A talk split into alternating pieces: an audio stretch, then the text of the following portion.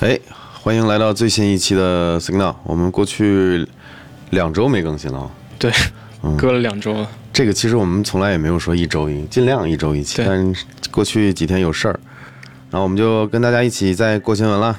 好，第一个新闻，Google 宣布 Android 12L 预览，包括针对大屏设备的功能改进。其实 Google 一直以来平板生态一直是没有做起来，嗯，就相比 iPad 来说，嗯但它好像最近又开始说要想把平板啊，包括折叠屏的那个系统去跟进一下，去优化一下。不是挺多那个折叠折叠屏的手机吗？包括三星的，嗯可能 Pixel 它未来也要做，因为未来的趋势可能 Google 认为可能是折叠屏的天下。啊，就是你你觉得 Google 就已经认定，就折折叠屏的手机可能是下一个对，至少是手机的形态来说，因为你看，呃，三星跟 Google 其实走的比较近的，它一直在推折叠屏的手机，包括今年的 Note 系列都取消了。嗯然后其实有谣言说那个 Pixel，就 Google 的自己的亲儿子嘛，嗯，也要出折叠屏的手机。通过我的一些渠道，我了解到，其实苹果也在做折叠屏，而且是已经是去年他们就在做了。嗯但是你又想到，苹果一一开案子可能好几十个，是是他们也不知道将来对吧，也在做验证。其实产品是要验证的。我觉得它这个 L Large 可能只不是只只给平板用的，我觉得可能更多的就是针对折叠屏，折叠屏形态，所以它必须在单屏和双屏，就是小屏和大屏之间有一个很好的一个支持。我觉得他可能是在做这方面的一个设计，但是他现在最新的那个 Pixel 六也看不到迹象。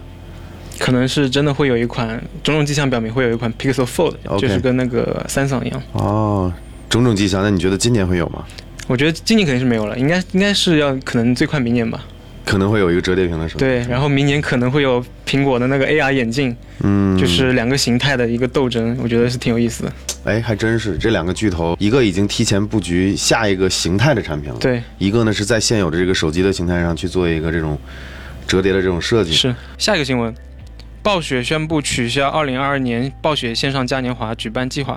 这个呃，其实其实2020年那个疫情的原因嘛，其实 BlizzCon 已经取消了，然后今年其实二月份他办了。嗯然后他本来计划二零就是线上的嘛，嗯然后二零二二年的话本来也是计划说线上版的嘛，最后线上的也取消了，可能是因为跟暴雪最近的那个状状况不太好吧，出了好多事情。暴雪是这样，我我印象中最后一次呃关注 BlizzCon，我忘了是哪年了，但是就是宣布他那个 Do you guys not have phones？那就那个还记得吗？我不记得，我可能太久了。就是他他要出那个 Immortal，就是那不朽。哦，不是，猫破暗黑破坏神不朽，然后出在手机上，结果呢就全场炸了嘛。嗯，然后有人就说你们这是不是私人愚人节玩笑？是然后呢，那个那哥们儿就说你们没手机吗？就贼逗嘛。那个好像已经是三四年了吧，结果到现在不朽也没出来。我今天还搜了一下，不朽要明二零二二年可能才会。其实很多人就猜测嘛，这个取消原因就是因为他那些，比如说《安徽破坏神四》啊，《守望先锋二》都做不出来啊，嗯，没有东西可以画大饼。是这个我还真知道一点原因，因为前几个月我们不是跟校长嗯去、去校长家玩去了吗？是，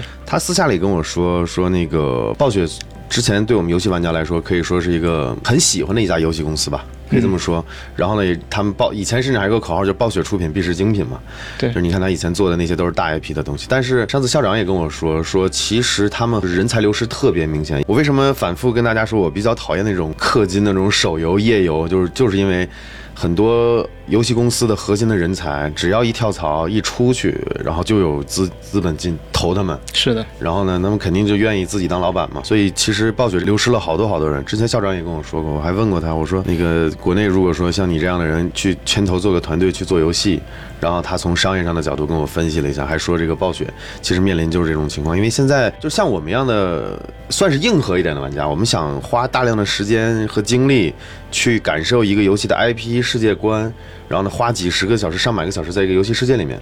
但是呢，从数量上来说啊，更多的人接受的是这种短平快的游戏，手机上的，是还有就是很多年前的页游，对吧？就是以爽快感。刺激你的这个多巴胺的这种游戏，就是很越来越多的人沉不下来去感受这种三 A 级，然后有剧情、有世界观的这种精品制制作的这种游戏，所以就会导致，呃，还在这种传统赛道、这种精精品游戏赛道的这种厂商就会不断的流失人才，这是很现实的一个问题。所以其实挺心痛的，说实话，暴雪宣布，呃，如果说他们宣布这个取消嘉年华的计划是我们猜测的原因，是因为它的人才流失，嗯，那我们有理由相信，可能明年后年，可能它的暴雪可能这就是一个怎么说一个转折点了。对由盛转衰的一个转折点。有可能，所以其实我还是说实话挺挺挺挺悲痛的，看到这种事儿。也希望其他的游戏公司，传统一些传统一些的游戏公司能坚守住这种开发精品三 A 这种大型的这种游戏的这种理念吧。我觉得任天堂可能现在还能坚持一下。是，嗯，好，下一个新闻，英特尔十二代酷睿芯片发布，这是二零一五年来的最大变化。其实说二零一五年的最大变化，因为二零一五年嘛，它是第五代 CPU，它是采用了十四纳米的制程，嗯然后一直到去年二零二二年啊，它一直用的是十四纳米，用了六代，然后直到今年二零二一年了，它用上了十纳米的工艺给桌面的 CPU，嗯就是对英特尔来说是一个比较大的变化。另外一个比较比较大的变化就是它可可能参考现在一些手机芯片的那种设计嘛，它嗯采用一个大小核的设计，嗯就是有个 P 核，有个 E 核，嗯就是。呃，其实我比较不理解的一部分就是为什么它要在桌面的 CPU 上面去上一个一核。其实我觉得，如果如果对于那个笔记本来说的话，可能是有意义的，就可以增加续航嘛。嗯，就是 AK，你觉你是怎么理解的？它在那个台式 CPU 的上面加了一个能效核心。我觉得首先英特尔还是做我们理解的就是这种处理器还是一还是通用型处理器，是因为它要满足不同形态。他们自己官方说，它所谓的这个 P 核和一核跟我们理解的还不太一样，并不是说这个一核就完全是在低功耗的时候才运作，它只不过呢是。呃，我记得官方举了个例子，就好像是说你在，比如说你在桌面上，你你比如说你在跑一个大型的一个 3D 渲染的一个应用，对吧？然后呢，这时候你可能要切出其他的应用去回个信息什么的，是那它这个东西可能，呃，进入后台之后可能会有一核辅助的这么一个情况，所以我觉得我我是有两点考虑，一就是它还是针对桌面级处理器以及桌面级的应这种应用场景，同时你想还有笔记本这种形态的产品嘛，对吧？那你这个处理器相当于提高一些热效率，我觉得这块也是对的。另一个角度就是说，其实它好像是跟我们理解的这个一核和 P 核。在在那个，比如说苹果的，好像还不太一样，就是至少官方是这么解释的。我看到已经有人拿到这个十二代芯片了，对，吧我们十一月四号是解禁十一月四号解禁发售，对，啊。那我们过两天也可以整一块儿，就是整一块儿，就是不用不用上他们家最贵的那个整的话你要得换主板，因为它主板也换了新的 socket 嘛，啊，换 socket 都换了。是换了比较大的，比之前的会大一点。那也就是说，我们如果想感受一下它十二代的芯片的话，我们可能还真得重新传一个，重新传一个机器，用新的主板。对，呃，怎么说呢？就是苹果这两年的这个，不管是 M 1还有 M 1 Pro 和 Pro Max 和这个 M 1 Max 都在说自己的热效率很高，就是嗯大家跑分差不多，但我能效比你省两三倍。是然后我觉得可能是伤深深的伤害到了英特尔，我不知道他们感觉现在也想在能效这块儿，效率的话，可能更多的依依赖制程嘛，它嗯之前是一直用十四但，确实这次是提升了嘛？十纳米加是吧？还是叫七纳米？十纳米 FinFET，它是改了个名字说嗯，说 Gen 七第七代，哦，第七代。对哦，我说他那个它是营销上的一种话术嘛，相当于。明白明白但其实它还是十纳米的制程。我记得前些年是这样子，因为我好多年不关注这个 CPU 这块东西了。我记得前些年就是平大家都知道英特尔嘛，嘣嘣嘣嘣，对吧？后来好像四五年前还是多少年前开始，AMD 就杀出来了。对，从 Zen Zen 架构开始嘛。Zen 架构从从一代就开始，现在已经 Zen Zen 三了是吧？对，快要马上正正四了。是的。然后就那个时候就感觉 AMD 已经完成了追赶加反超，是然后现在是给恩英特尔摁在地上摩擦。然后呢，现在苹果又跳出，一跳出来就把两家都摁在地上摩擦。我觉得这个事情挺挺好玩的。我们看一下明年苹果那边会发发布什么，然后我们再感受一下苹这个英特尔的十二代的这个 CPU 有哪些的特点。我们看它那个有没有什么特点嘛？这次除了这个制程上的提升，除了制程上的一个特点，就是它引入了一个之前我们会讲 CPU 的功耗会讲 TDP 嘛，嗯。它引入了一个叫 MTP，嗯。就是说其实 i 五跟 i 七的它那个 TDP 可能是一样的，都是一百二十五瓦，嗯。但是它们可以跑到一个更好、更高的功耗，甚至两百多瓦。嗯。就是它它它引入一个新的概念嘛，没有 TDP 这个概念了。好像苹果也抛弃了这个所谓的这个 TDP 的概念。我今天看了一个媒体，他们去测，就比如说 M1X 这个芯片、M1 Max 这个芯片，嗯然后比如说跑 Cinebench 跑出了多少分儿，然后英特尔跑出了多少分儿，让他们之间做对比。他们如果说按照 TDP 来理解的话，那功耗差的得有两三倍。是的，另一个比较重要的一个点是，它跟 Windows 十一有一些深度的合作，就是调用它的调度嘛，对调度可以可以这么理解，就是它的新的这个架构，还有它它这个 P 和 E 核的调度，可能跟 Windows 十一有比较深的一个结合。是的，就 Wintel 联盟，对，对吧？然后因为在苹果的自己家的硬件和自己家的这个生态的这个打压下，看到了就是说自己家硬件和软件结合效率这么高，对吧？他们也想可能有点玩的有点深，是就是合作有点深入。然后 PCIe 五点零嘛，其实上一代的 PCIe 四点发就是一九年，嗯仅仅过两年它就发布了五点零，而且有真的产品出来。它带宽是比四点零翻了两倍。翻了两倍，现在能到能到多少？它呃一一个通道的话，可以可以有四 gigabytes 的速度、嗯每秒。那我们之前观众有说，就是会不会苹果的，像比如苹果的那个叫什么专业级产品线，还会再上一下英特尔的？对，你应该是不会给这个机会了。我倾向是不会了。就是分手了就分手了，你别挽留了。下一个新闻呃，Pixel 六系列手机正式发售。是这样，我呢很多年已经不用原生的谷歌的这个硬件了。嗯我记得以前最早我用过那个 HTC 给他们代工那个 Hero，反正第一代我记得有个下巴，嗯然后折上来还带个轨迹球。后来他们改名，呃，叫 Nexus。对。然后我最后一代还在买的 Nexus 可能就是六 P，6P 那我认为我认为最经典的是 Nexus 五代，还是 LG 代工的。对。然后从那以后，呃，我就没用过谷歌的原生的新硬件了，因为我回国了，买东西买这些东西也不方便。记得你上次还你找我要了一个是哪个？那个是 Pixel XL，哦，那我就是最后一个就是 Pixel XL，我自己还有个 XL，然后 Jack 拿走了，因为他说可以有个什么免费的那个相册。对，无线备线份，就是谷歌针对老用户的嘛，就是它只有第一代手机有那个特权，啊，就后之后都没认硬件的是吧？对，任硬件的。嗯，然后所以后面基本上我就不再用 Pixel 了。然后感觉你，你看平时好像你折腾就 Google 的那些 Pixel 的手机，我看你挺多的。对我我现在在用就是最呃不是也不是最新的嘛，是两年前的，是 Pixel 四 XL。嗯，然后其实今年这个 Pixel 六出了，其实我觉得它改变也挺大的。具体哪些方面？它换了全新的自己设计的一个 SoC，、嗯跟三星合作的。嗯，然后它另外一个就是 Tensor 嘛？Tensor 的话，其实就是也是大家比较关注的一个点。AK，你觉得就是这两年来趋势就是好多厂商都开始自研他们的 SoC，你觉得你是怎么看的？这个是一定是大趋势啊！你看我们我们国家华为也是在这么搞，是这个出抛开我们芯片被那个封锁这个事情嗯也得搞，因为你做到一定体量，你想做巨头，你必须做出你的真正有核心竞争力的东西，对吧？你性要有性能，还有还要有效率，还要有这个省电。那么从这个角度考虑，你各家像之前一样都用骁龙的这种通用这种计算这这种处理器肯定是不行的，它一定就跟 Google 现在换了这个 CMOS 一样。就他以前用的还不错的 CMOS，然后通过它的软件，对吧？通过它的算法，对图像的算法去优化你的照片，它已经它已经做到了一个瓶颈，你没没办法再提升了。嗯那你可能就得结合着换硬件。其实现在 CPU 也是这样的，大家你看过去多少年，什么各家旗舰都是什么火龙，对吧？骁龙，对，火龙。然后你看苹果这么搞，苹果站出来就带这个节奏，这个节奏是必然的，已经到卡脖子这个程度了。比如说苹果的那个 ARM 架构芯片，你可以按照你的需求去设计核心，你这个核心专门是优化这个流程的。对吧？然后在苹果，比如说还上了一些那个 N NPU 神经网络引擎那个模块，也有它的作用。所以你要做一个巨头，你将来要做一些呃更好的服务、更好的体验，你是一定要软硬结合的。你自己要要又要有硬实力，也要有软实力。对，我我是这么理解这个事情的，所以我不奇怪，就是 Google 其实它还是晚了，就是你看苹果已经布局了快十年了，对吧？我不知道 Google 多少年前就开始有这方面的尝试。Google 其实它最早从一七年开始，它手机里就内置了一个它定制的一个 ISP 自己设计的，嗯，然后包括 Google 现在他们。呃手机团队是一个芯片设计部门嘛，嗯。然后 Cloud 团队它其实也有一个芯片设计部门，嗯。包括它有专门处理 YouTube 转码的一个芯片，嗯。包括我们之前 Signal 讲过的那个 TPU，嗯嗯嗯，它其实都是有在芯片设计上面下下功夫的，除了芯片这一块呢，还有什么新的？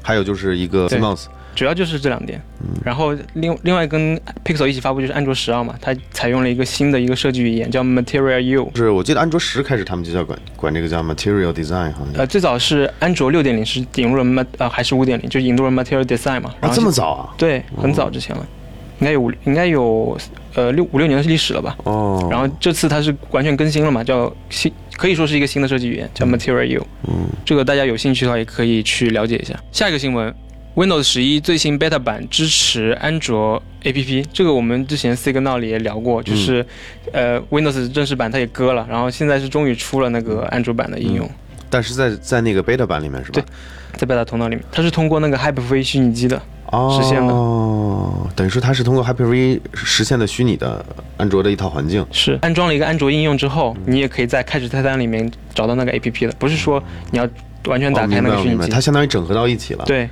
啊，其实整合这个东西做得好的以体验，以前有一个苹果上的一个，呃，叫 Parallel Desktop，对吧？它也有这种 coherent 模式，就是把是整的好像又是 Windows 又是 Mac，对整整的特别好。就是上次我们也聊过，BlueStack 这家公司已经转型做别的去了，已经做云游安卓云游戏去了，被逼的。我们刚好体验一下，就是我挺期待的，因为前两天有个新闻，就是那个任天堂，嗯，它的高级会员支持了以前老主机的模拟，就 NGC N 六四官方的模拟器。结果还出 bug，出好多新的 bug，所以我这个东西挺重要的，就是哪怕是 Windows 现在支持了以这种虚拟机的形式，不管是什么形式，它支持了安卓之后，也得有我们看一下效率怎么样。嗯，我我挺期待的，我我我回来晚上我折腾一下，我看一下装一下。下一个新闻，为配合元宇宙发展，Facebook 将改名为 Meta。这个新闻是我们前两天有直播过，也非常关注的一个前两。天夜里一点，我跟 Jack 两个人我们一起看这个发布会，然后挺挺感慨的，就是 Facebook 没在其他渠道直播，他在自己的这个呃，就是 VR 的那个 Facebook 那个主页里面直播，对，全球就两万人看。然后还一度的在一万九和两万之间跳，因为讲的无聊大家就走，讲的有意思又回来。然后我感觉啊是个挺大的新闻，就是它不是简简单单改名这么简单，因为 Facebook 在我的理解就是它是做它是一家做社交网络起家的，那么呢，他骨子里的基因就是说这块儿还是要做社交这一块东西。但是明显现在我听 Jack 说，好像 Facebook 每年流失百分之十几的用户。今年最新的数据流失了百分之十几的青少年用户，因为哦 Face Facebook 它其实是一个年轻人的平台嘛，或者说未来的平台嘛。是但是他发现慢慢的年轻人开始流失了，嗯它开始可能要转移阵地了。对，那转移阵地就很简单嘛。我们好像很多年前我们有一个概念叫 Web 一点零，然后 Web 二点零，对对吧？其实现在网互联网还有这个我们的这个生活，我们的科技生活也是有这种进化的。就是 Facebook 这一点，说实话，他们已经不叫 Facebook 了，已经叫 Meta 了。Meta 这家公司呢，说实话这件事做的让我特别的激动。就是那天为什么我又发微博又发各种动态。忽悠大家，呼吁大家一起一起看看那个发布会，就是 Facebook 作为一家巨头，科技界的巨头，他们已经认已经认定，接下来的通过这种虚拟现实的形式，可能在线上或者在虚拟世界里面有另一套人生。那他认为这个就叫做一个元宇宙。然后呢，他为了打破这个次元壁，他现在又在做 Oc Oculus，对吧？我们之前那个就是那个 VR 的那个头显嘛，做了 Rift Rift S，然后 Quest Quest Go Quest 二，所以。看得出来，就是 Facebook 已经是 Meta 这家公司已经是想把他们的重点，就甚至他们的这个理念，就完全靠近这个元宇宙了。其实 Oculus 也要改名，改名成 Meta 了。你可以看得出来，他对对 VR 的重视程度。对，其实这个为什么我一直是坚定的这个 VR 的这个虚，至少虚拟现实技术吧，我不能说是 VR，虚拟现实技术可能涉及到 AR、VR、嗯 MR、Mixed Reality 和 Extended Reality，对吧？呃，不管这些概念，大家厂商怎么怎么去扯这些概念，我认为下一个互联网还有科技的这个转型，应该就是这种虚拟世界和现实世界的结合。那怎么去玩这个东西？那 Facebook 已经给答案了嘛，就是通过他们家的这些头衔。然后那天。呃，发布会那天，他也揭揭露出很多很有创意的一些一些点，就是我之前可能都没有设想到。就比如说，以后他们可以在虚拟世界里面给你的虚拟人物去换衣服、卖衣服、鞋子、虚拟物品了。大家看过那个电影叫《逃亡玩家》的，基本上对这种元宇宙的概念其实就已经很很清楚了。它其实就是在现实和虚拟世界里面有一个桥梁，对，或者说结合到这两个世界里面。我觉得真的 Facebook 这一手，因为不只是 Facebook，我相信这几个巨头吧，就我我我比较看好的这几个巨头，苹果，然后微软、Google，好像就只有微软没有听到有特别多的这个动静，除了 HoloLens 之外。苹果明显是在深耕一些东西嘛，它还没放出来。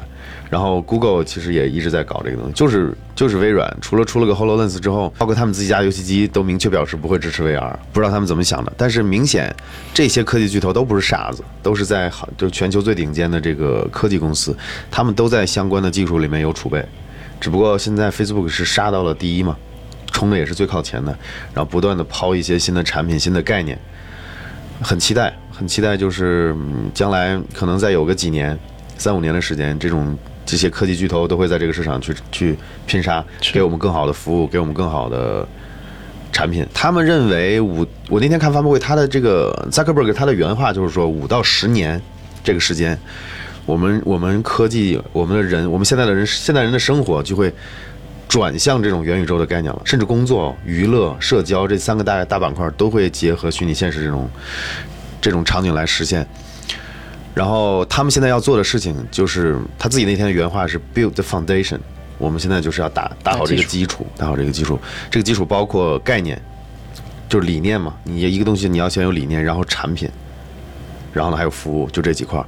然后他们现在的产品呢，本来我们以为今年发布会会有一个新品，他也确实提新品了。提了，只不过他告诉你的是明年我会揭露更多，就我们以为今今年可能就能有，但是他说要明年，我们已经看到雏形了，就是基本上算是一个 Quest 二的一个进化版，然后前后的这个配重更平均，对吧？然后还支持那个充电的那个，就手柄现在的 tracking 变成了手柄上每个手柄上有两个摄像头，实现空间的这种感知，然后还有就是可能潜在的这种全身追踪、面部追踪、表情追踪。为了更好的把人的这个形象带进虚拟世界嘛，然后更更加不用想的是，处理器必然有一个大升级，它要满足这些以前是只能渲染渲染一些卡通场景，对吧？上次我们做了那个视频嘛，那个 Workrooms 大家看得到的，可能有些简单的场景啊，简单的贴图啊，那将来不可能做到特别。就是这个东西一步一步来嘛，它不可能一下就把这种真人的建模做得特别拟真，计计算性能跟不上，对吧？那一步一步来，就是结合我刚才说的，就是扎克伯格认为五到十年会是一个这个 VR 还有虚拟现实技术的这么一个发展的一个快速增长期，就是五到十年。那我们也期待明年看他们推出什么样的一个产品，就是我们发布会他提的那个，对体验一下这个产品，看他已经怎么开始布局，然后他怎么开始走出他所谓的这个迈迈向元宇宙的第一步。是然后也再等一下其他的这些大厂，看他们怎么去接这招。我们，很期待。下一个新闻，Google Play Store 将绝大部分应用佣金比例降至百分之十五。其实之前苹果它也有这个相应的那个措施，嗯就去降低开发者的那个佣金嘛。嗯之前苹果是对于每年营收超过一百万美元以下的小型企业，它是把直接降到百分之十五了。然后 Google 的话，它是它之前就是比如说第一年订阅期，嗯它收取订阅那个开发者的是百分之三十嘛，嗯，第二年它会降低成百分之十五，现在是从第一天开始，它就是百分之十五了，明白。就比苹果的措施更给力，可以说。等于说现在这些做平台的、做应用平台的，现在都开始调整这种，因为他们赚的确实太多了。说实话，那开发者确实赚的，一方面是少，二是一旦有一个平台开始说我这边哎降低。嗯，我这边的分成可能是一个竞争嘛，可能苹果，我记得上次我们聊的时候，我我记得是我看了一个新闻说你要申请你才可以降低这个从百分之，它默认就是百分之三十嘛，对，默认百分之三十。你要好像要经过申请还是怎么怎么样，然后现在有个硬性条件，就是说你必须年收入不足一百万美金，你才可以对，。小型企业、大型企业，比如说像 Spotify、像其他的 Netflix，它是收 这这是挺黑的嘛，要赚得多，大家一起赚得多，对对吧？是这种感觉。对，这对开发者来说这是个利好吧？觉得让开发者这边分的成分成更多一点。嗯，下一个新闻，用户将能够在 M1、Max、MacBook Pro 十六的系统编号设置中开启高性能模式。其实我们也是拿到了那个 M1X 的苹果 MacBook Pro，我犯懒，我看我今天整理新闻的时候，我看见这个了，嗯。然后我没去电脑上看，是。真有吗？真有，哦，而且根据媒体的测试，其实 M1 Max 这个 SoC 它的双烤的功耗可以达到九十二瓦。昨天这个整理新闻之后，他说有一个新闻标题就是那家媒体去测试嘛，然后我详细展开那个图片看了一下。呃，我的理解是这样子啊，他所谓的这个高性能模式，其实可能就是只是允许风扇转的凶一点，对，它其实从性能上来说，没有说就是说解放什么更高的频率，解锁更高的频率。我的理解是这样的，是的，好像并没有，就是实际上就是相当于他把这个水阀给你打开了，但是这个水能流多少，还是要看你这个自己的这个。对，而且这个模式它是不插电的情况下也能用的。那这那这是什么？因为它功耗小嘛，对它电池撑得住。就是这个我还挺意外的，就是说它的 GPU 和 CPU 在都都跑满或者 full load 的情况下，能飙到将近一百瓦，就是九十多瓦嘛，嗯，还挺夸张。我之前看发布会，我估计也就是六七十。但是这个场景是很少人会遇到的。你同时 GPU 和 CPU 满载，你想一想，它它配的这个是一百四十瓦的这个充电器，光这个 SIP 就这一块儿，嗯这个 package 整个这一块儿就有将近一百瓦的功率了。对然后你还要算上那个屏幕屏幕，屏幕也不低，我估计得有个二十瓦。你说这个时候还能还能充个十，还能以这种十瓦的这个速度，可能还在充电。对，这苹果真是已经 已经考虑的很周全了，跟我们理解的还真不一样。就是以前大家说什么高性能模式，可能就是超频，对对吧？解解锁什么？苹果这玩的这个时候，感觉是另一个方向的，就我把风扇让你能能从我这个取这个叫什么？这个能源管理这个芯片上取更多的电，通过降低它的热量，然后你还是能标了多少标了多少，这是看看你看你看你用了，对吧？对我把散热这块给你打开，我觉得这个挺逗的。其他厂商感觉会锁核心、锁频率，嗯。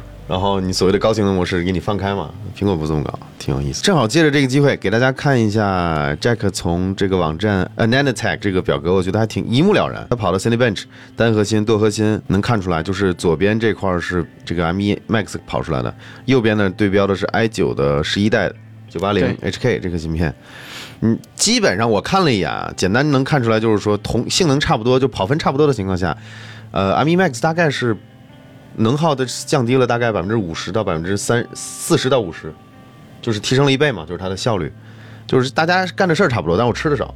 对，所以结合这个东西，你而且最后看到最后嘛，就是整个整机这个整个这个 package，英特尔的这个十 i 九的十一代处理器能到两百，然后呢，这个苹苹果的这个东西是九十二瓦，就真的挺吓人的，这个这个效率还真挺真的挺夸张的。刚好我想到这么一个事儿，就是一直我们跟大家说明年苹果的那个工作站那个桌面级的处理器会是什么样子的，我之前还以为可能仅仅是通过堆规模就完了，我现在一想不太可能，因为。你只有在移动平台上，你才是需要特别好的效率，对吧？你不要过取更多的电，然后做一做很少的事儿。但是工作站这种东西呢，它是可以一定程度上无视你的消耗的，就是你的电源电能的。我要的就是性能，所以我感觉苹果明年桌面级的处理器会跟 M E X 其实会有很大逻辑上的不同。然后等我们整理整理，我们做相关内容跟大家讲讲我的想法。所以我觉得你看这个新的芯片，苹果这芯片真是挺有意思的。下一个新闻。中华人民共和国个人信息保护法十一月起正式施行，就是我们今天录制的这一天，十月一号开始正式施行了。嗯，我今天还收到邮件，苹果发的。对，苹果发的，就是他应该是群发的嘛，说是我们已经什么按照中华人民共和国的这个信息法去做很多什么信息保护的一些东西了。这个你怎么看，Jack？这这我们之前 Signal 一直讲的嘛，就是国家在一点一点的就去规范化这些呃厂。互联网厂商的他们的一些收集个人信息的行为，我觉得是一个好事儿。对，我也觉得是好事，因为，呃，像我今年三十多岁，就是在我同龄人里面，很多像我初中、高中那个年纪的时候，好多愤青嘛，是啊，说我们国家这个不行，那个不行，然后天天吵着移民什么什么。嗯。后来发现，其实这是一个国家发展的必经的一个要素，你要么就是抓发展，你要么就抓这些东西。对，其实是必经的。我们把很多东西做起来之后，我们慢慢完善它，其实是很非常合理的。所以我就觉得。现在能看到的就是这个，结合前段时间的一些新闻，就国家对这个版权啊，对什么游戏啊，这音这个影视这块抓的这种东西，也能看得出来，现在开始慢慢要规范化了，啊，各职能部门也在去出台各种政策，对吧？政策也在做这种调调控，我觉得挺好的。说实话，你看现在看到这个，呃，个人信息保护法，嗯，其实发达国家这个东西已经做得很完善了。就提一嘴吧，就是前段时间我们不是还做了一个视频，然后一个观点可能有误嘛，就是那个微信的那个用隐私的那个东西。其实说实话，因为源码谁也看不见，谁谁谁说什么都可以，对吧？但我相信他们是没有去拿这些东西去做做坏事的。然后从另一个角度来说，就是其实很多大厂呢。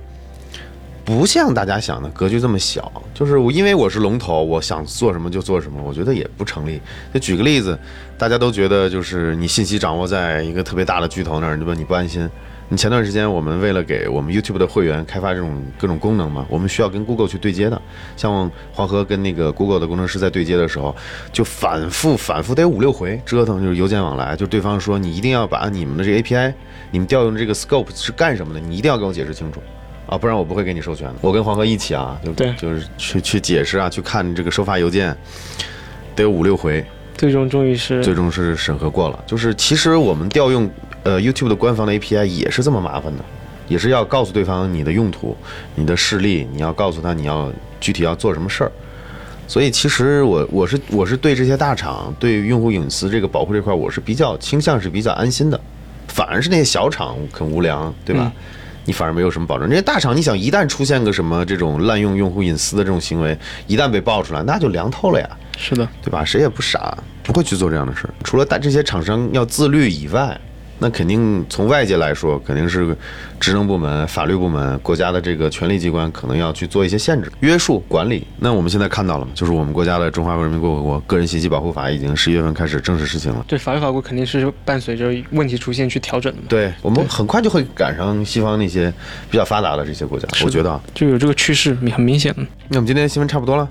嗯，最后最后跟大家再说一下一一些想一些想法。最近老遇到一些老观众说我们最近变水，其实没有，我们内容变多了，反而就是 Signal 也一直是我想做的，这甚至还有很多观众。绑架我说我一个科普频道不做科普，我什么时候说我是科普频道了？很 很搞笑。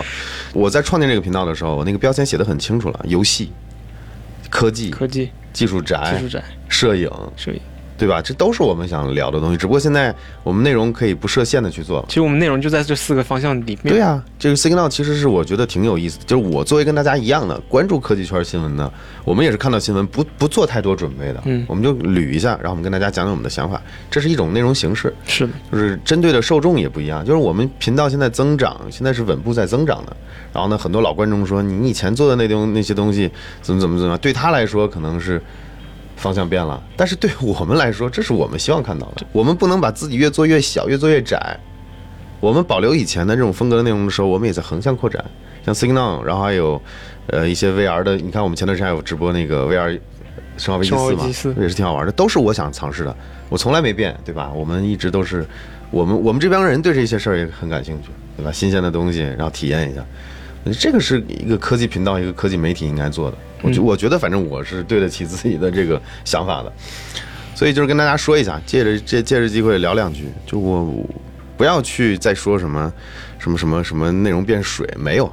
这个这个是我们本来就是这样的规划。对对对对对，还有我们那个十一月份不是有电商活动嘛？对，对吧？我们可能像这样的衣服，可能慢慢就会上架了。然后我们也会有电商节的活动，然后大家可以去我们店铺去支持一波。如果说适合你的口味的话，嗯，然后 Signal 以后还是会这样子啊，就是尽量我们一周一期，但也许可能两周，对吧？对那差不多，这期就到这儿，感谢大家的支持。拜拜我们差不多就到这样结束。我这边分的成分成更多一点，嗯，但是这个你刚才好像读错了，你刚才说的是每年营收超过一百万美美元以下的小型企业。我我当我当时在想，我其实我其实就是怎么减啊？那重新来吧。你就补那么一句话就行了。